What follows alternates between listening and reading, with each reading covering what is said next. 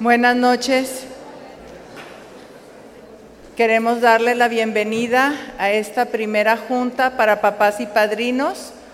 Es una junta de formación que nos va a ayudar a acompañar a los niños que se están formando para recibir el sacramento de la comunión por primera vez. En esta ocasión tenemos a este, la licenciada Cecilia Pliego, que es la que nos va a dar una conferencia. Este, ella es miembro, obviamente, de nuestra comunidad parroquial, socia fundadora del, proyecto Ética, ahora WILTEC, autora de más de 120 libros de familia y valores y coautora de la colección de libros Aprender a Querer. Es coach certificado, mediador certificado y es conferencista a nivel nacional asesor de empresas, gobiernos y escuelas, esposa, mamá y abuela. Y esta noche nos va a compartir un poco de toda su experiencia como formadora de familias para ayudarnos a emprender este camino y estar más cerca, todos, sus niños, sus padrinos y los papás, de esta meta que tenemos de llegar a la santidad. Gracias. Muy buenas noches papás, mamás, madrinas, padrinos, todos amigos. Eso sí, ¿verdad? De verdad, de verdad, de corazón, mil gracias de que estén aquí. Es difícil convocar, ustedes saben, los tiempos no están como para que la gente vaya a los lugares, nos hemos como vuelto muy selectivos, ¿no? Tal vez porque estamos muy ocupados. Así que por sus hijos y por la misma parroquia, mil gracias de que estén aquí. Ojalá y nos valga la pena estos minutillos. Bueno, miren, primero quisiera platicarles una anécdota. Hace poco fui al cine y antes de que empezara la película, pues empezaron unos cortos. Un señor muy grande, no de edad, sino de verdad de estatura muy grande, pues pasó por enfrente de donde estábamos yo y mis nietas, perdón, mis nietas y yo, y pues se sentó. Al ver que no empezaba la película, se empezó a desesperar. Y lo empecé a oír como que ya estaba enojadito. Y pues a lo mejor nos equivocamos y este, ¿por qué me dijiste que era aquí? Y eh, se salió, muy molesto. No digo más descripción, no va a estar aquí. ¿verdad? Aunque lo estaría viendo de lo grandote que era. Eh, se salió muy enojado, regresó al ratito. ¿Por qué? Pues porque si era la película ahí. Total, pues ahí estuvimos viendo la película, pero al final la película se pone bastante triste. Lo hubieran visto. Agarrado de su hijo chiquito, llore y llore. No, no saben. O sea, ¿por qué lo traigo a cuento? Pues porque todos tenemos a esa persona sensible dentro de nosotros. Hemos aprendido con el tiempo tal vez a endurecernos un poco. La vida nos ha llevado tal vez a que pues aprende, ¿no? ¿Cuántas veces no nos hemos dicho ya te vieron la cara? ¿O no? eh, ya estuvo y uno se va endureciendo.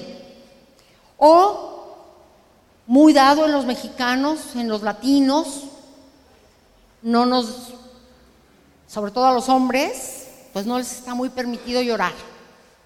¿Verdad? Hay que aguantar las emociones. Y es una defensiva total no dejar que el otro vea lo que siento. Porque con eso pues nos presentamos vulnerables, débiles. Pero es una hermosura ver que cuando uno ve el sufrimiento de otros, cuando uno se imagina que puede estar siendo un doliente como al que estamos viendo en la película, dices, no, no, yo no quiero eso para mí. Y pues se te salen las lágrimas. ¿Vieron la película que les recomendamos? El cortometraje que les recomendamos, Ale, través del WhatsApp. ¿Me quieren decir quién sí, por favor? Ni hablar. ¿Se las quieren venir a contar a los otros 95%, por favor? Tal vez no vieron el recado. Bien. Voy a hacer una... Mm, mi intención no es emocionarlos para que lleguen a verla, pero ojalá que sí. Se llama El sándwich de Mariana. ¿Quién ya la ha visto? Ok, también pocos. Muy bien. Se las comento brevemente. Es una escuela donde una niña pequeña de estatura es buleada, ¿sí? Por una niña grandota, del mismo grupo pero grandota. ¿Cómo la bulea? Pues le quita el sándwich. Simplemente no la deja comer. Ya sabe la niña chica que le tiene sándwich. Y además lo quiere con cierta mayonesa. No, no cualquier sándwich. Entonces, pues me la puedo imaginar pidiéndole a mamá, no hay, ¿cómo de que no hay mayonesa de la que yo necesito para salvarme de una golpiza? Y pues así es todo el tiempo. Y en una de esas, ella obviamente se ve triste, la niña, no sale, este, le da miedo el recreo, en fin, como es un buleado. A lo mejor todos lo hemos sido en algún momento, o buleadores, pero entendemos el fenómeno. La cosa es que la niña pequeña se le ocurre, no sé dónde, porque en un vecindario ya ahorita no haríamos eso, pero ella se sale de la escuela y va siguiendo a la niña grande a ver a dónde va y la ve llegar a su casa y se asoma por la ventana. Y ve que la, le voy a llamar la güera, ¿verdad? Grande, llega y empieza a buscar unas cosas y la hermana mayor llega y le reclama por un pintalabio. Y pues ella le dice, ¿qué es mío? Bueno, la hermana mayor bulea a la hermana menor, fuerte, la humilla y ves aquella güera grandota de este tamañito frente a la hermana, ¿de acuerdo? Sigue Mariana viendo por la ventana y ve que luego llega la mamá y se enoja con la hermana mayor porque no ha alzado el cuarto y le mete una regañiza y una otra vez la humilla y entonces ves que la mamá bulea a la hija mayor. Y ahora te toca ver a la hija mayor de este tamañito. Y la mamá, grandota, empoderada. ¿Sí? Sigue la niña viendo a través de la ventana lo que sucede en aquel hogar. Y resulta que llega el papá. Y entonces el papá humilla fuertemente a la señora le dice que por qué se puso ese pintalabio, dónde va, la cosa, ¿verdad? Abusa, está a punto de golpearla en lo que suena el teléfono. Entonces te toca ver a un papá buleador y a la señora de este tamañito. Y el señor grandote, empoderado. ¿Y quién creen que estaba en el teléfono? El jefe. ¿No? Entonces el jefe le dice, oye tú, que no sé qué, que no sé cuánto, y él, chiquitito, se trata de disculpar con el jefe, jefe, jefe, por favor, no te, no te pongas así. Total, ¿qué, ¿qué están viendo ahí? Ahí termina. Bueno, no, no es cierto, estoy pero perdida. Se sale ella de ver en la ventana, se va, se ve que se va a su casa, se ve que viene el día siguiente, empieza Mariana a buscar a la güera por toda la escuela. Y cuando está buscándola, finalmente la encuentra castigada adentro de un salón de clase. Y le pregunta, ¿estás castigada? Obvio que no ves. Y entonces eh, se asienta junto a ella Mariana, abre su mochila, saca el sándwich y le dice, te lo traje con la mayonesa que te gusta. ¿Sí? Y ahí termina el video. Vemos una cadena de qué? de abuso, de bullying, de humillación. ¿Sí? Es lo que ella está apreciando. En primer lugar, ¿por qué se le ocurre a Mariana seguir a la amiga?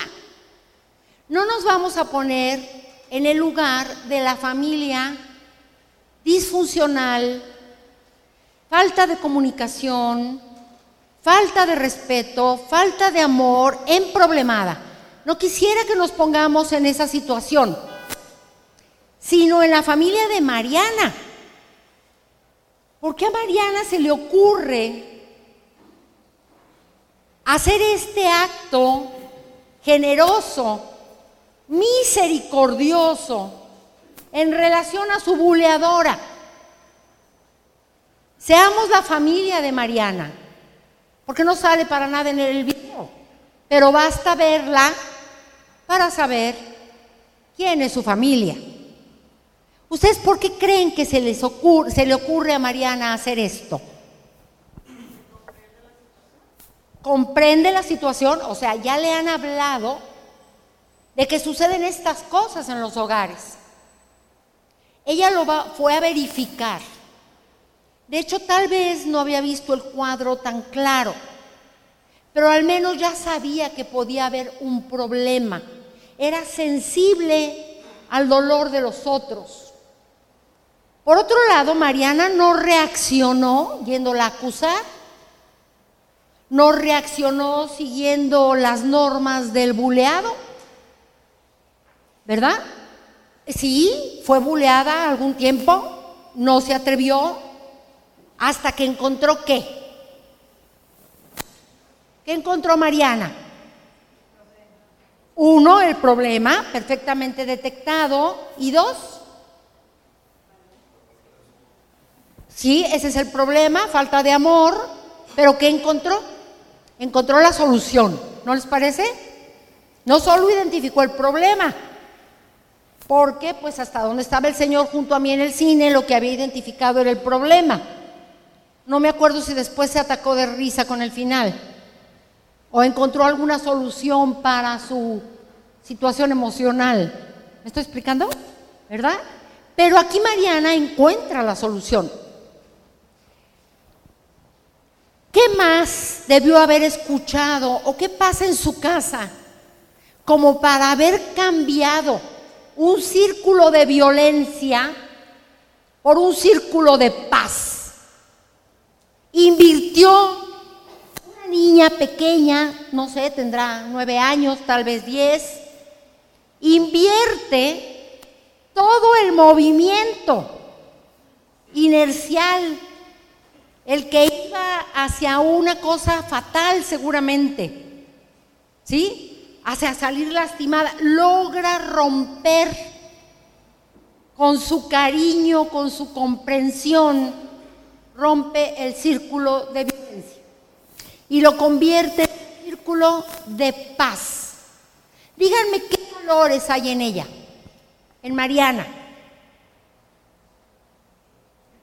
Bien, hubo empatía, se puso en la piel de la güera, pero para eso tuvo que tener qué? Amor, ¿verdad? ¿Y amor en qué sentido?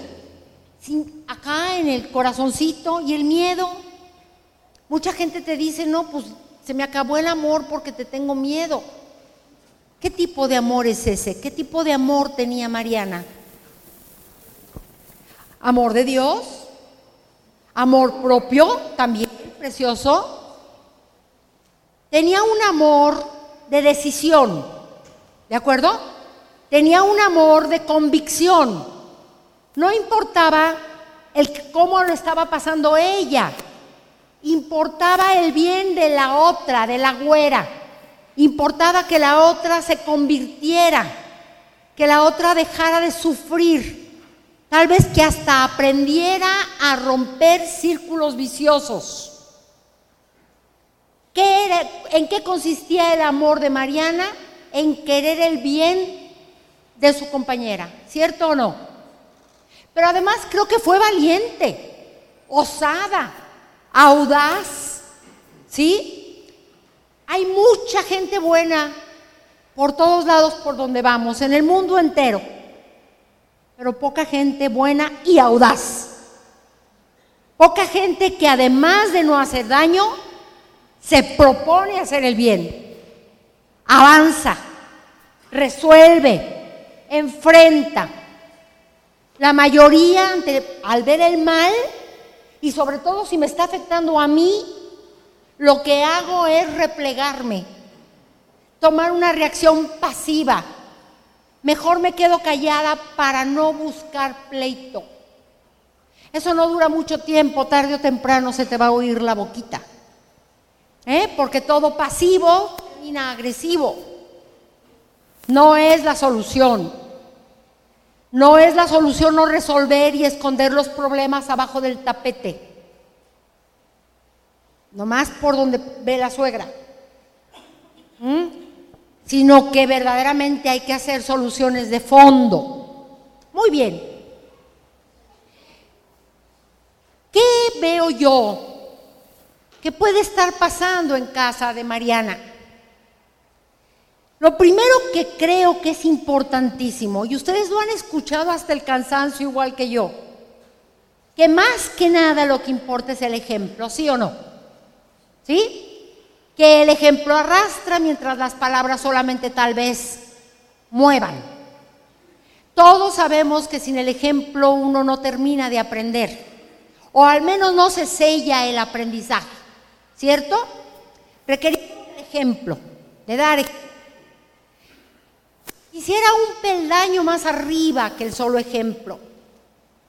No cabe duda que Mariana está siguiendo una actitud, una conducta, un aprendizaje que ha tenido en su propia casa. ¿Cierto o no? Bien. Quiere decir, para mi gusto, que los padres tienen prestigio. Prestigio. Son creíbles. Prestigio significa que tienen buena fama, que tienen buen nombre, que se cree en su palabra que puede uno confiar en lo que hacen y dicen.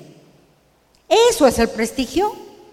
El verdadero liderazgo no es un curul, no es un sitio, no es un sillón de gerencia, no es la dirección de un lugar. El verdadero liderazgo, la verdadera autoridad, está definida como querer el bien del otro que el otro puede quererlo por sí mismo. ¿Me explico? Esa es la verdadera palabra autoridad. Y lo que genera es prestigio. La autoridad tiene dos cosas. Una, la silla, o sea, el lugar. ¿Se entiende? Es decir, los papás tenemos un lugar, un lugar de autoridad dado por Dios, ¿o no? O nosotros estamos como de este tamaño y ellos nacen como de este tamañito. Luego dependen de nosotros mucho tiempo. Así que ellos tardan mucho tiempo viéndonos para arriba. O sea que es natural que tengamos el lugar de autoridad, de poder dado por Dios. ¿Se acuerdan cuando Pilatos le dice, le dice Señor Jesús, que esa autoridad la ha recibido de Dios. Porque le dice que tú no sabes que yo tengo la autoridad para matarte o salvarte. Le dice, ¿cuál, cuál, cuál? Te, ven, te viene de arriba. Es decir, tienes el lugar por toda una providencia, porque te encontraste con tu pareja, porque coincidieron en tiempo y espacio, porque Dios está metido en tu vida hasta los huesos, porque jamás te ha soltado un solo segundo. ¿Cierto? Y ahí está metido y por eso pues has tenido hijos. Y preciosamente te los ha confiado. ¿Eh? No, no, no creas que vino la cigüeña y dijo, ay Chihuahua, ya me equivoqué de casa. Y te soltó ahí unos que no eran para ti. Tienes los precisos. Tienes exacto, eres padre y madre y hoy padrinos todavía más libremente de quien Dios ha querido, ¿cierto? Ok. Entonces tienes la autoridad y tienes el poder. Ay, pero tiene un problema el poder. Está hecho como un servicio a los hijos. No es un privilegio, una prerrogativa, una canonjía de los grandotes. Es un servicio, es un deber. La autoridad es un deber ante los hijos, es un deber ante el pueblo. ¿Se entiende deber? O sea, tengo que servir. Esa es mi obligación, eso es de lo que se trata tener autoridad. Por eso tengo la silla. Así que, ay, ahorita llamarle la atención, qué flojera. O ahorita que me fue padrísimo, ¿verdad? Ahorita sí lo abrazo. No, la autoridad no tiene nada que ver en cómo te sientas tú. No tiene nada que ver de qué humor andes o cómo ande tu hígado o tus hormonas. La autoridad tiene que ver con un servicio que se le debe a los hijos. Y hay que ejercerlo porque se les debe. ¿Se entiende cuando alguien tiene un derecho?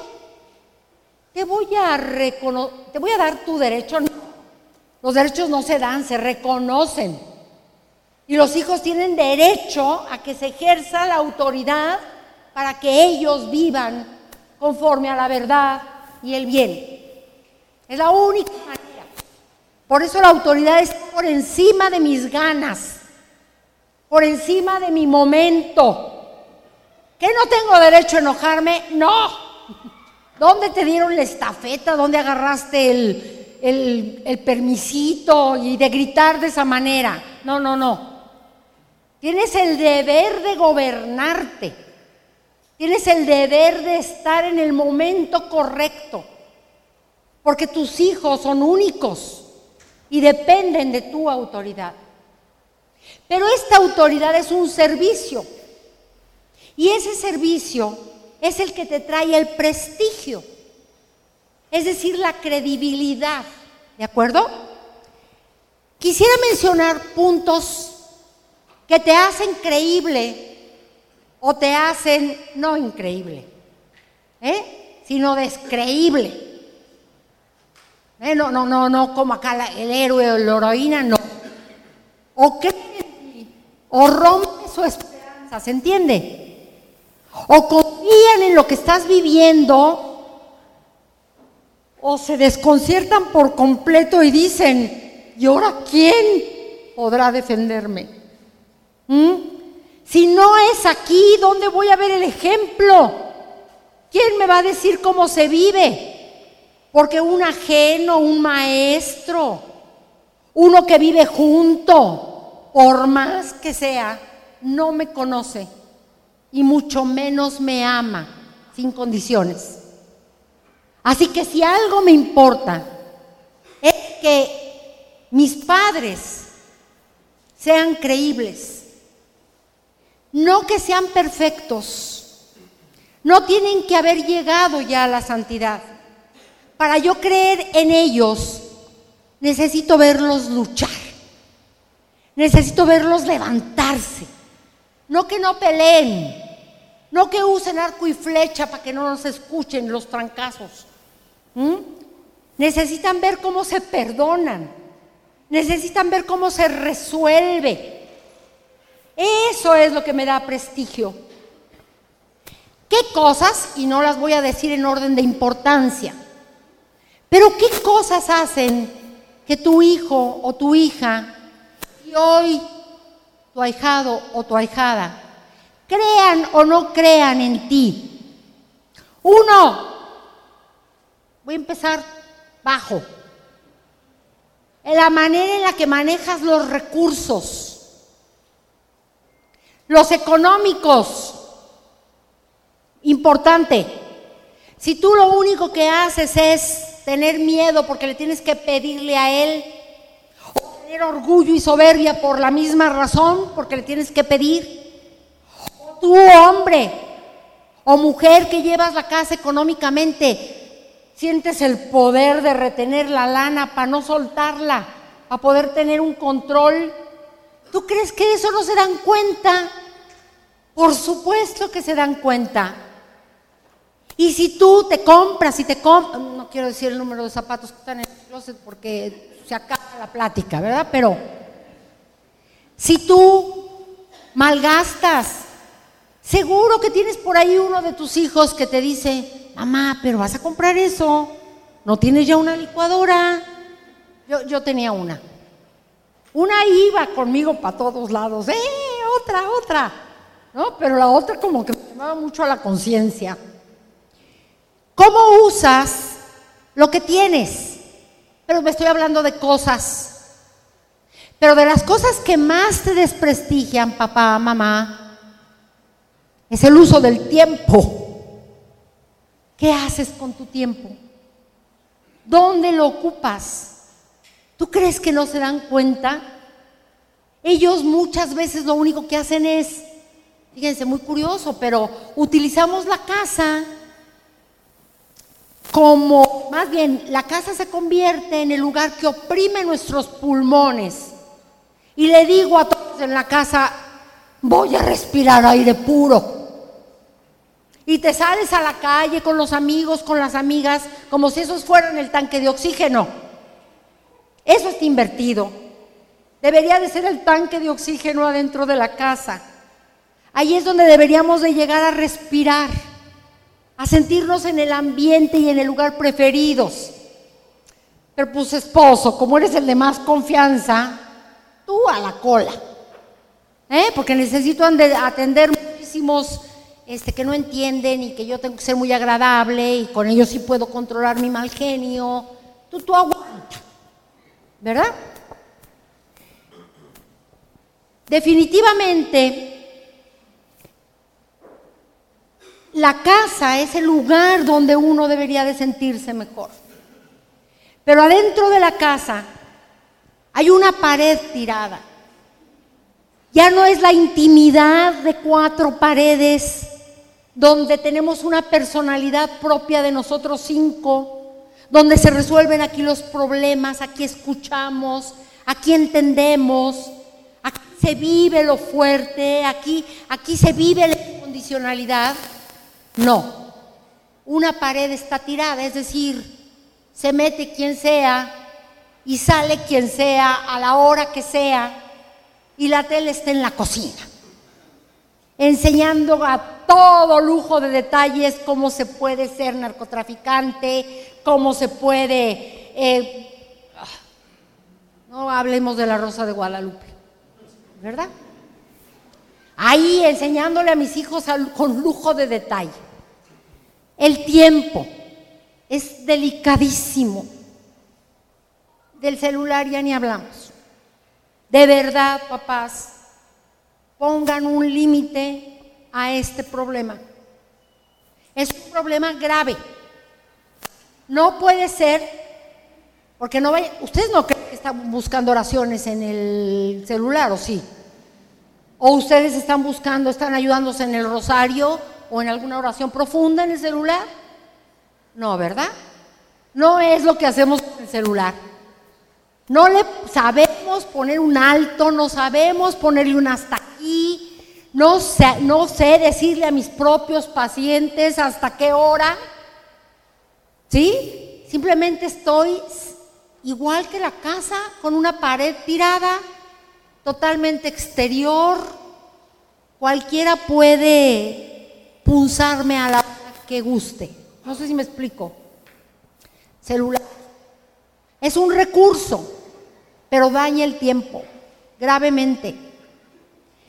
Acabo de dar un curso de administración del tiempo.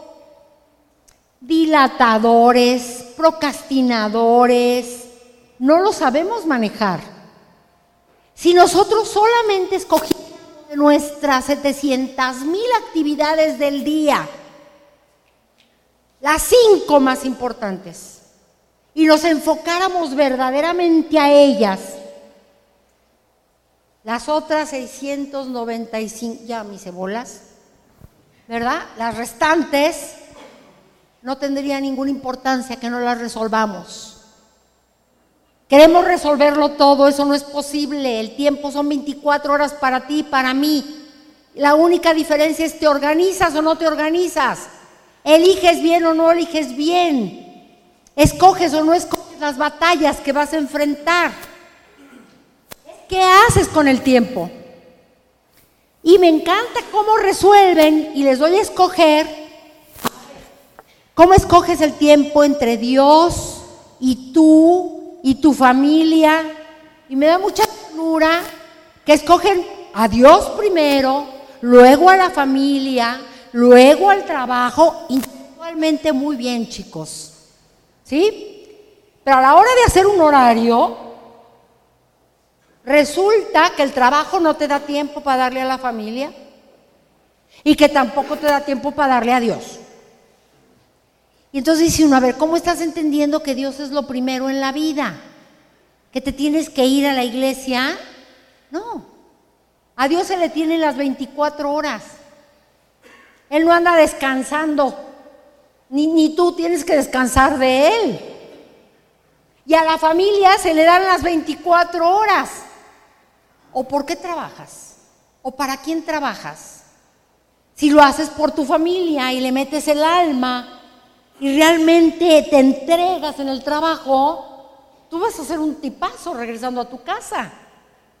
Pero si estás quejándote todo el día de lo que te pone el jefe, de lo que te toca hacer, pues no estás haciendo nada por tu familia, más que llevando unos pesos. No sé si me explico. ¿Realmente puedo vivir a Dios todo el tiempo? No necesito un tiempo específico. Así debiera ser. Lo mismo la familia, no me la tienes que poner en tiempos, me explico, no me la tienes que poner como prioridad en ese sentido. Uno va tras otro, no.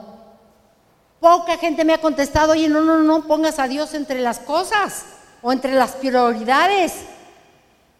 Él es vertical todo el tiempo, no horizontal, no, no, ¿se entiende, verdad? Creo que sí. Ok. El tiempo, el espacio. No te sientes en esa silla, no te sientes en la Ve nomás cómo me dejaste el salón, mira nomás qué hiciste. Oye, ¿dónde quieres que me ponga? O sea, mis invitados, de mi, yo nomás en mi cuarto y nomás del lado de la cama que yo tengo, porque meterme a la sala, eso es cosa de tus invitados que tienes una vez cada dos años. El solo manejo del refrigerador. En fin, no me voy a quedar más en recursos. El manejo de los recursos, miren los hijos, aquí están aprendiendo a administrar lo que Dios les ha dado. Eso no se los van a enseñar en la escuela ni en ningún curso empresarial. Uno aprende a ordenar la vida en familia. Otra cosa, más fuertecita, tus relaciones humanas. ¿Cómo tratas a tu suegra?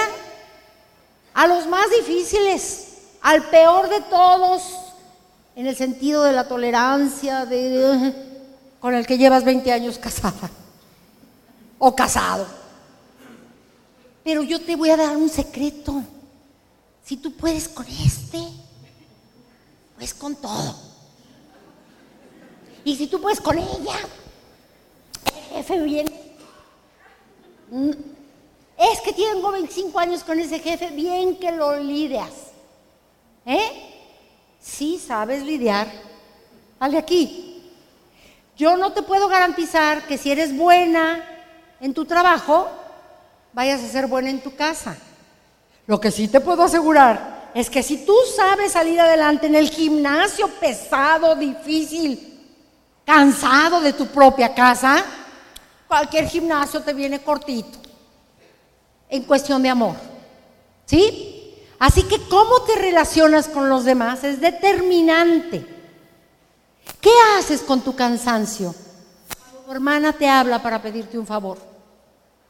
¿Qué haces con tu mal humor, tu decepción y tu frustración o tu grano de más? ¿Qué haces con eso cuando el vecino toca o el indigente toca? Tus hijos te están viendo.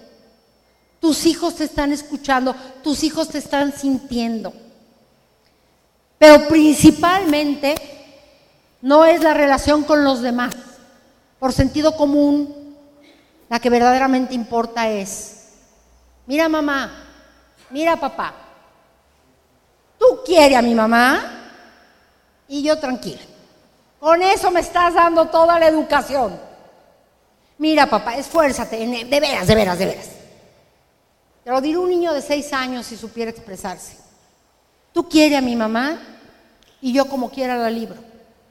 Porque yo, hijo, voy a aprender a amar cuando te vea amando a ti. Cuando vea tus esfuerzos. Cómo lloras por los rincones, pero sales otra vez compuesto. No que están tratando de reconstruir el cristal roto de la pareja. Se llevan muchos años esforzándose en volverlo a construir, pero se le echan agua y se le sale por todos lados. De todas maneras está lleno de huecos, porque no nos entregamos verdaderamente a reconstruir nuestra vida conyugal, que por cierto está llena de gracias por el sacramento del matrimonio. Gracias que desgraciadamente no usamos porque tenemos un paraguas aquí. Nomás hay que mover el paraguas para de verdad disfrutar ninguno estamos casados durante 40 años por fuerza propia.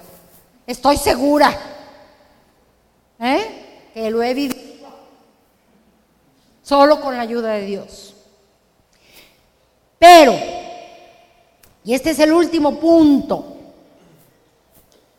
todo eso como quiera, pero que tú digas, y ahora va para padrinos también, que tú digas que eres católico y no lo seas. Mejor de una vez decídete. Si no piensas vivir tu religión, ¿qué es lo más alto que se puede vivir? Donde más alto es el esfuerzo. La verdadera razón por la cual tú perdonas, eres generoso, compartes cuando has elevado tus motivos existenciales al grado de vivir en comunidad, al grado de pertenecer. Date un tiempo intelectual si gustas. ¿Me quedo aquí o me salgo de esta iglesia? No, no del edificio. Ahí aguántenme. ¿Sí? ¿Me quedo o me salgo? Razónale. Porque tú no le puedes decir a un hijo, creo, pero no creo. ¿Ves estas lágrimas? ¿Ves este enojo? ¿Ves esta desesperación? Bueno, pues es que no creo tanto. En verdad es que no, no, no confío mucho en todo eso que estás aprendiendo ahí en la escuelita de la catequesis. Y te digo que es importante, porque imagínate que yo estoy oyendo en el Evangelio promesas, promesas de eternidad, promesas de felicidad espiritual. Y mis papás por su lado, lo único que quieren es que yo sea exitoso en la escuela. Lo único que quieren es que yo tenga, sea el número uno en el fútbol, la número uno en la danza, el número uno. O sea, es que qué obsesión. No, mijito, no me importa nada más lo único que tienes que hacer es el, número uno. Es, ahí está el éxito. Hoy, eso hoy es durante 20 o 25 años y luego el resto de la vida te das cuenta de que ha sido al revés. Nuestra religión no pide eso. Al contrario, tienes que ser el más humilde, el más servicial, el último, Chihuahua, ¿y ahora cómo le hago para desandar toda esta soberbia, todo esto de lo que me he ido inflando? Ya, ya, ya, se los hice a creer a muchos. Ya cayeron en mis redes bastantes, ¿y ahora cómo? Los hijos necesitan coherencia. Si ustedes han decidido que estén en primera comunión, si ustedes han querido que tomen sus es todo un curso. pero ya después no regresan. No regresan porque cuesta mucho trabajo verlo viable, verlo real. Pues que lo único que me enseñan ahí es cómo viene vestido el sacerdote y de qué colores y, y luego pues nomás me enseñan que hay ahí unos cuantos sacramentos. Pero esto no tiene continuidad en mi vida.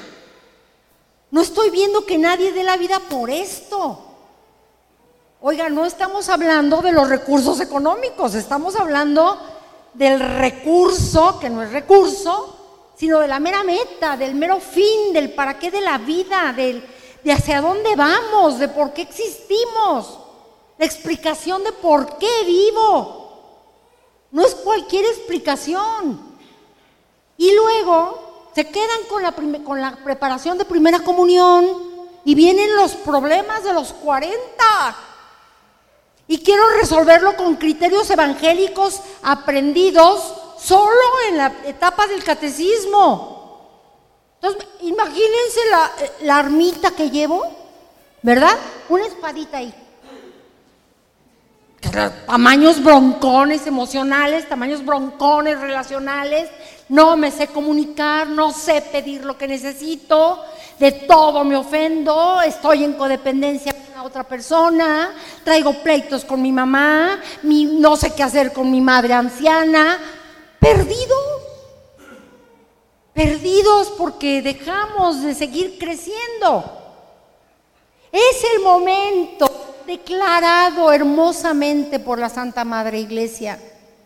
La edad de tus pequeños haciendo la primera comunión ahorita es cuando el alma cree, cuando no siente como los adultos que esto no es verdad. ¿Mm? Es el momento en el que de verdad se confía. Tal vez la última etapa en la que confías con esa apertura. Porque es muy difícil, miren. Él se parece, pero no es. El que esté en el sagrario no se parece ni tantito, pero sí es. Y nada más para poder afirmar estas cosas se necesita una vida, mucho aprendizaje una docilidad impresionante. Los hijos consentidos de Dios, ¿quién creen que son? Los que confían en Él, los que lo verdaderamente lo ven. Imagínate tu hijo desconfiando. ¿Me estás diciendo la verdad, mamá? ¿Va a haber comida, mamá? ¿Estás segura que me vas a llevar, mamá? Yo no confío nada en ti, mamá. De hecho, eres una mentirosa. ¿Eh? A mí no me digas que voy a tener para mañana, para dormir y mi casita. No creo en ti. eso no ni suena. Si yo tuviera verdadera relación de hijo con el padre, me entrego por completo, ejercito el máximo de los valores cristianos, que es el abandono, y verán qué a gusto. Están a gusto. Hasta por propia este, interés debíamos hacerlo y practicarlo. ¿Eh? a ver, tú eres Dios, pues se supone que todopoderoso, y pues que me quieres, y, ah, caray, que me ofreces la eternidad, estoy lleno de promesas. Oye, por pura economía y practicidad, pues, agárrale la onda. ¿Sí? Además es la forma más coherente en la que puedes educar. La forma más consistente, más pura. No tienes que inventarle una serie de criterios a tus hijos. No tienes que inventarles una verdad rara. Ya está. La verdad ya está. Está en el Evangelio. La verdad está en las Escrituras. La verdad está en nuestra iglesia. Ya deja de pelear con eso. Lo único que tenemos que hacer el resto de nuestras vidas es alinear la voluntad mía, que tiene que irse como para el otro lado y agarra monte. Este es el esfuerzo que hay que hacer. Ya lo único que hay que hacer es obedecer. Obedecer en el mejor sentido de la palabra. Digo, yo obedecerme a mí mismo es muy interesante. Obedecer ciegamente a los demás pues la verdad no están así como tan confiables. Pero darle mi vida y confiar en Dios Todopoderoso, que me demostró con su propia vida cuando vino a la tierra. ¿Eh? Encuéntrenle un defectito. Por ahí dicen, o Jesús estaba loco, o era un mentiroso y entonces malvado, ¿verdad? o, decía la verdad. No hay muchas opciones ahí. Sería bueno que ya lo decidamos. Se llama opción fundamental. No importa la edad que tengas, vuelve a confirmarte. Vuelve a decir si es, si creo en Él, si me abandono en Él. Solo con que hagas eso, tienes la educación de tus hijos. Porque entonces vas a perseverar en que terminen su educación. Vas a perseverar en que disfruten todo lo que tenga que ver con Dios. No dividas tu vida entre la vida cotidiana y lo divino. Tu vida debe ser divina. Tu vida, tus expresiones, tus soluciones lo que les dices, cómo resuelves, cómo les ayudas a entender la biología, cómo disfrutas con ellos un trozo de historia, cómo les ayudas a disfrutar el gozo mental frente a las matemáticas. No te desconectes. Todo el tiempo puede ser divino.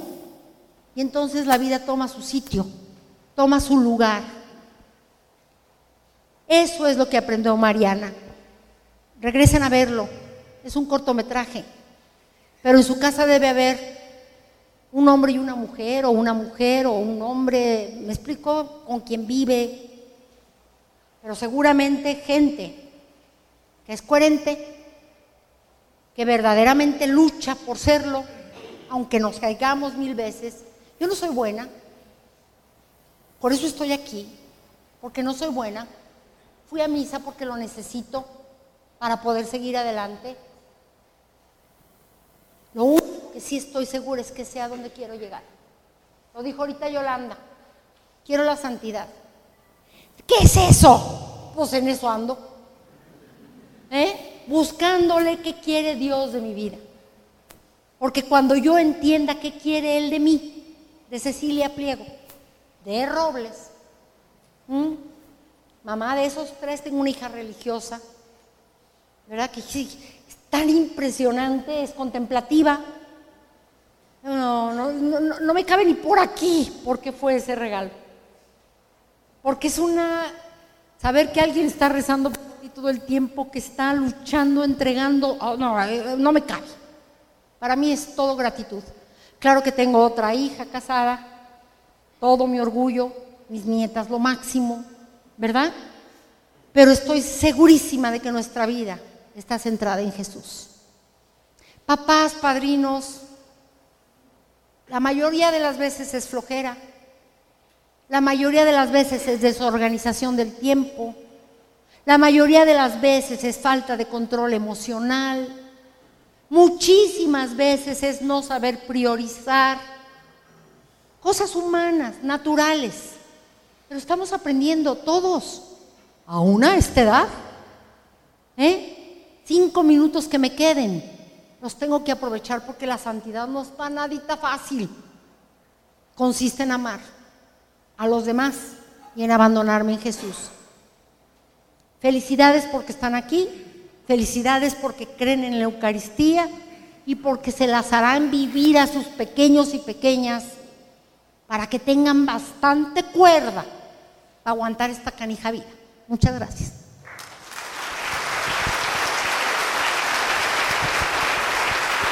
Gracias.